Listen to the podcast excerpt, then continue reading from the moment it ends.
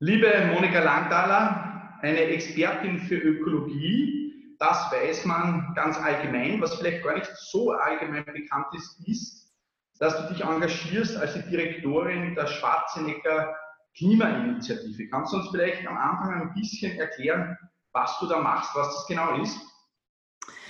Ja, sehr gerne. Zuerst vielen Dank äh, für die Einladung zu dem Gespräch. Also der Arnold Schwarzenegger hat ja, nachdem er äh, seine politische Karriere äh, beendet hat, hat als Gouverneur von Kalifornien sich engagiert, sehr stark international in verschiedenen Klimaschutzinitiativen, hat auch gemeinsam mit der UN eine gegründet hat, gegründet, die hat R20 Regions 20 geheißen. Und äh, da haben wir auch schon gemeinsam viele Veranstaltungen gemacht. Also ich arbeite jetzt seit acht Jahren da mit ihm zusammen. Und im Zuge dieser Zusammenarbeit haben wir den Austrian World Summit in Österreich entwickelt und einfach sehr viele andere Ideen entwickelt. Äh, und er hat dann im letzten Jahr, also 2019, äh, die Entscheidung getroffen, dass er mit seinem Namen eine eigene Klimaschutzinitiative äh, gerne gründen möchte. Und die äh, darf ich leiten. Also die heißt eben The Schwarzenegger Climate Initiative. Und die wichtigste und größte Veranstaltung dieser Initiative ist der Austrian World Summit, einmal im Jahr in Wien. Aber parallel dazu machen wir viele, viele andere äh, Aktivitäten äh, gemeinsam auch mit meinen Kollegen, die in Los Angeles sitzen. Was hat dich, Monika, an der jetzigen Situation, an dieser Pandemie, soweit sie nun vorhersehbar oder unvorhersehbar war, wie, was hat dich da am meisten überrascht?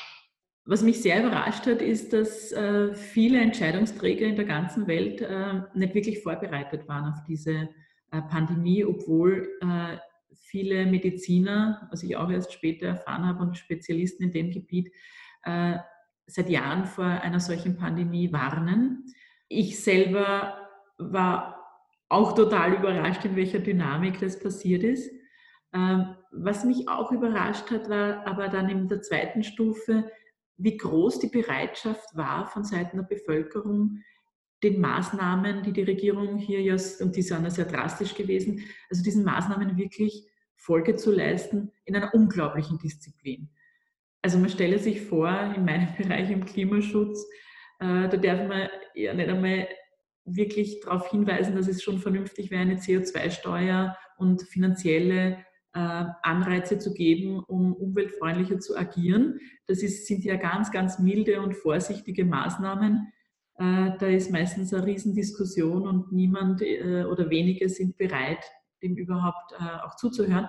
Aber wie spannend das eigentlich in dem Bereich Millionen von Menschen natürlich aus der sicherlich berechtigten Angst äh, diesen drastischen Maßnahmen gefolgt sind, also sich wirklich selbst äh, kasaniert haben, selbst äh, wirklich äh, jetzt auch diese weiteren Maßnahmen mit Abstand halten, Mund-Nasenschutz, alles gut, aber spannend, dass auch in einer liberalen Gesellschaft es so schnell möglich ist, hier Menschen zu so einer massiven Verhaltensänderung zu bringen. Das hat mich in der Konsequenz eigentlich überrascht. Wenn man sich so die letzten Jahre der Klimakrisendiskussion angeschaut hat, dann wäre ja genau das Vergleichbare, was jetzt den Schulterschluss anbelangt, betreffend Corona, das gewesen, was sich diese Bewegung gewünscht hätte, dass man globale Identität, globale Loyalität aufbaut und sagt, gemeinsam alle ohne Diskussion ziehen wir an einem Strang. Wieso glaubst du, wo ist da der Unterschied, dass es einmal hier so klappt und dann nicht? Oder umgekehrt? Ja, der große Unterschied ist sicher die unmittelbare Angst äh, zu sterben. Also das sieht man, dass natürlich diese Gefahr, äh, dass man tatsächlich so unmittelbar erkrankt, äh, einfach stirbt. Ja, natürlich bringt das die Leute dazu, die unglaublichsten äh, Bürden auf sich zu nehmen und das in einer immensen Geschwindigkeit.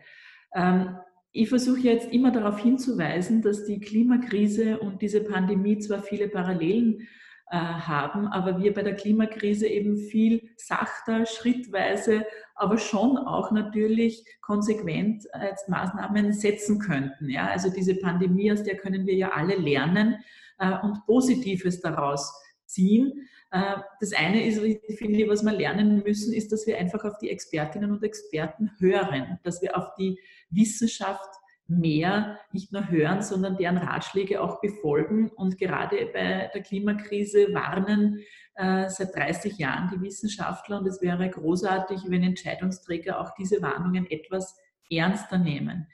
Was wir alle lernen können, ist, dass es wichtig ist, präventiv zu handeln, rechtzeitig, frühzeitig zu handeln. Äh, dass äh, wir also nicht warten, bis schon alles zu spät ist, äh, weil im Unterschied zur Corona-Krise, wo es hoffentlich bald eine Impfung geben wird, gibt es bei der Klimakrise keine Impfung, sondern es gibt nur, dass wir schrittweise schon unsere Wirtschaft und auch teilweise unser Verhalten ändern. Was wir lernen können, ist, wie wichtig es ist, in vielen Bereichen regional zu produzieren. Dass es wichtig ist, so wie wir jetzt gelernt haben, äh, dass äh, es irre ist, dass wir auf Schutzmasken und Schutzausrüstung warten müssen, bis sie aus China kommt, dass wir, äh, um es übertragen zu können auf, auf, unser, auf mein Thema des Klimawandels, dass wir schauen, dass wir in der regionalen Lebensmittelproduktion, aber auch in der regionalen Energiebereitstellung noch viel mehr investieren und da wirklich autonomer werden. Äh, und das heißt natürlich äh, auf den Klimaschutz übertragen, große Investitionen in die erneuerbaren Energien, die einfach in Europa äh, auch verfügbar sind. Ne? Und was wir auch lernen können, ist, dass in so einer Krise es einfach wichtig ist, dass man klares politisches Leadership hat, dass man seriöse Menschen hier an der Spitze hat, die den Weg weisen. Ja? Und dann sind die Menschen scheinbar bereit, ja sehr viel zu tun, wenn sie nämlich sehen, dass wir alle was tun müssen. Also was ich auch gelernt habe, ist, wenn global die Menschen sehen, okay, es nicht nur die Reichen bleiben zu Hause oder nicht nur die, äh, die, weiß nicht, in Wien wohnen bleiben sondern wir alle müssen etwas tun, global. Äh, nur damit äh, schaffen wir eine Verbesserung. Also dieses Gefühl müssen wir schaffen, dass es gemeinsam möglich ist und dass es uns alle bei der Klimakrise auch wirklich betrifft. Wir alle haben Bilder gesehen, Monika, von Aufnahmen, die uns gezeigt haben, welchen positiven Effekt die Corona-Krise direkt auf, ich sage jetzt einmal, Emissionswerte etc. hat. Ist es etwas, was wir jetzt irgendwie merken werden langfristig oder ist es jetzt, wo du sagst, in dem Moment, wo die Impfung da ist, wird es eins zu eins wieder so sein wie vorher? Also wir haben in der Wirtschaftskrise 2008, 2009 gesehen, dass da kurzfristig die äh, CO2-Emissionen natürlich runtergegangen sind. Äh, der Rebound-Effekt war aber danach dramatisch. Also danach wurde so viel CO2 emittiert wie nie zuvor. Äh, und auch jetzt besteht natürlich die Gefahr, dass dieser sogenannte Rebound-Effekt dramatisch sein könnte, wenn man jetzt die falschen Maßnahmen bei der Konjunkturbelebung setzt. Also es gibt Gott sei Dank in Europa nach wie vor eine, einen schon noch breiten Konsens, dass dieser Green Deal jetzt durchgezogen werden muss und zwar mehr denn je. Dass man also bei der Konjunkturbelebung, beim Wiederhochfahren der Wirtschaft eigentlich jetzt super Chancen hat, richtig zu steuern, nämlich nicht nur Arbeitsplätze zu schaffen, sondern wirklich ökologische Rahmenbedingungen zu schaffen. Nur ein konkretes Beispiel, das in Österreich wirklich evident ist. Wir wissen, dass wir für die Transformation unseres Energiesystems äh, fehlen uns derzeit 30.000 bis 40.000 Facharbeiter im Bereich der Solarthermie. Äh, und wir brauchen hier massive Umschulungs- und Qualifikationsprogramme.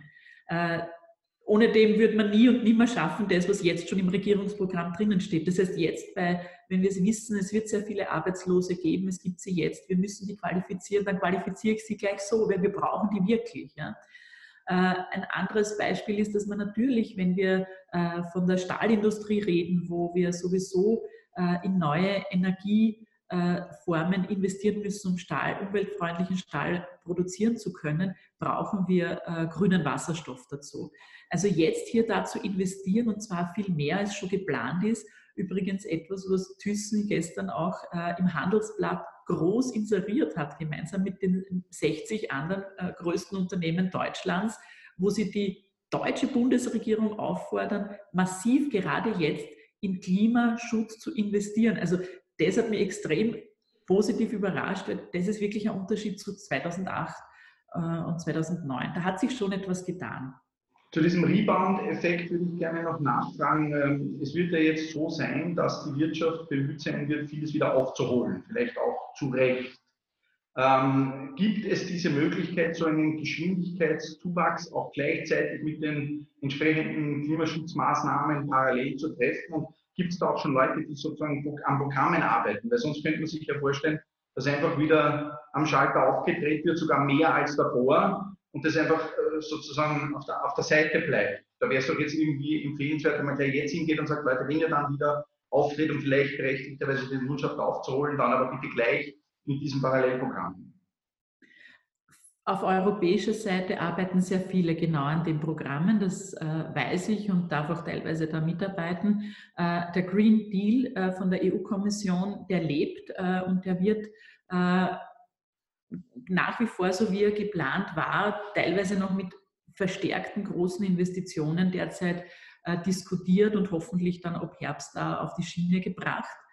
Ähm, auch in Österreich äh, wird die Bundesregierung ja ein Konjunkturpaket vorschlagen, äh, im Herbst auch verbunden mit einer Steuerreform. Und nach all meinen Informationen werden da einige die, wirklich klare Indikatoren, dass man eben jetzt den Wiederaufbau, die Phase also zwei des Wiederaufbaus und einer Reform, dass man hier sehr stark auch ökologische Parameter äh, integriert. Das sehe ich schon. Ich sehe das leider nicht derzeit in den USA und auch nicht in Asien. Also ich bekomme Berichte aus Asien, dass dort, so wie das leider auch 2008, 2009 war, sehr stark jetzt überlegt wird, um äh, hier die Wirtschaft wieder anzukurbeln, in Kohlekraftwerke zu investieren.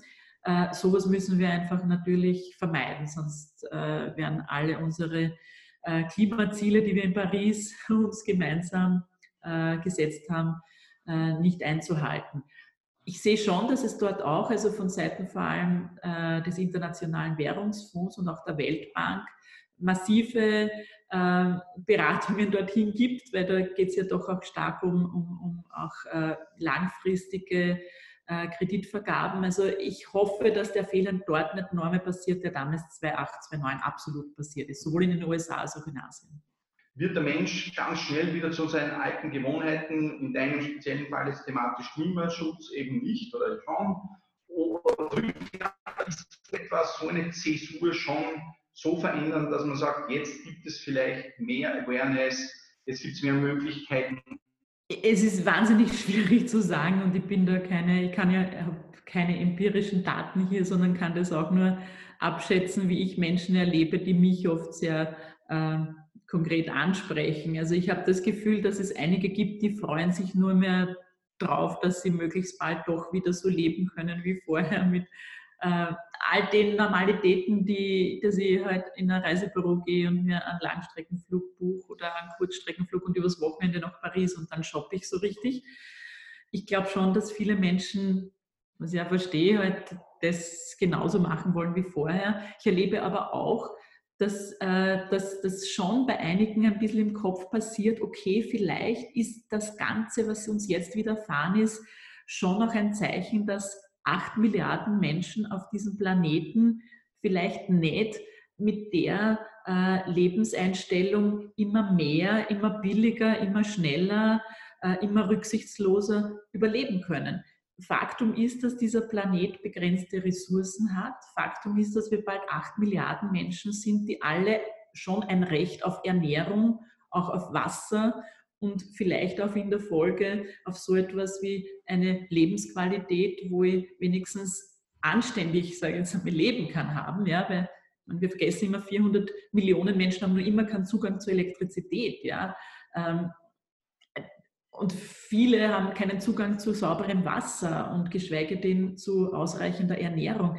Das wird alles eng, wenn wir unsere Ressourcen so ausbeuten wie bisher. Und ich hoffe sehr, je mehr wir darüber diskutieren, dass gerade dieses Coronavirus äh, schon damit zusammenhängt, dass wir Raubbau an äh, unseren Wäldern betreiben, dass in Südostasien auf Teufel komm raus einfach alles niederkolzt, niederbrennt wird äh, und damit halt es leicht zu einer Übertragung von einer Fledermaus über einen Zwischenwirt zu uns Menschen kommt. Und das wird nicht das letzte Mal gewesen sein, wenn wir so weiter tun. Also, dass das im Kopf schon ein bisschen was auslöst.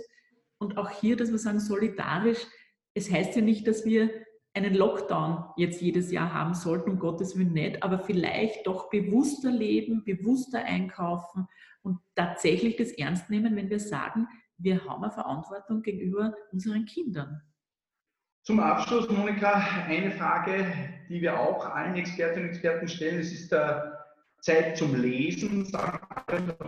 Hast du irgendwelche Empfehlungen, wo du sagen würdest, ja, oder das liest du gerade, oder das soll man sowieso einmal gelesen haben und jetzt wäre der richtige Zeitpunkt, dieses Buch oder was auch immer, oder diesen Blog oder was auch immer, einmal zu verfolgen? Also zwei Inspirationen kommen wieder. Das eine ist was ganz Banales, aber ich, ich weiß nicht, ob, ob das viele von den Expertinnen bei euch da kennen und Experten, aber im Moment bei diesem Lockdown, das erste, was ich jeden Morgen gelesen habe, war der äh, Newsletter von Christian Nusser von heute. Das klingt so absurd, aber das ist das Lustigste und ich, wer den nicht kennt, das ist Kult. Ähm, also das muss man um sich in der Früh mal mit einem Lachen zum Computer zu setzen, muss man das gelesen haben. aber das Buch, das ich gerade lese, ist eines, äh, wo äh, Einstein im Jahr 1923 in Göteborg äh, eine Rede halten soll bei einer Weltausstellung äh, und äh, es dazu äh, spannenden Entwicklungen kommt zwischen einer jungen Redakteurin und Einstein und einem Bauernjungen mit einem Esel. Mehr verrate ich nicht, aber das Buch lese ich gerade und das macht mir große Freude. Liebe Monika, herzlichen Dank für deine Zeit, für deine Expertise. Gesund bleiben und unseren Zuhörerinnen und Zuhörern danke für Ihre Zeit zusammenhalten. Ich wünsche euch auch allen, die das sehen, einen trotzdem wunderschönen Frühling noch und schönen Sommer und gesund bleiben und wir schaffen das locker.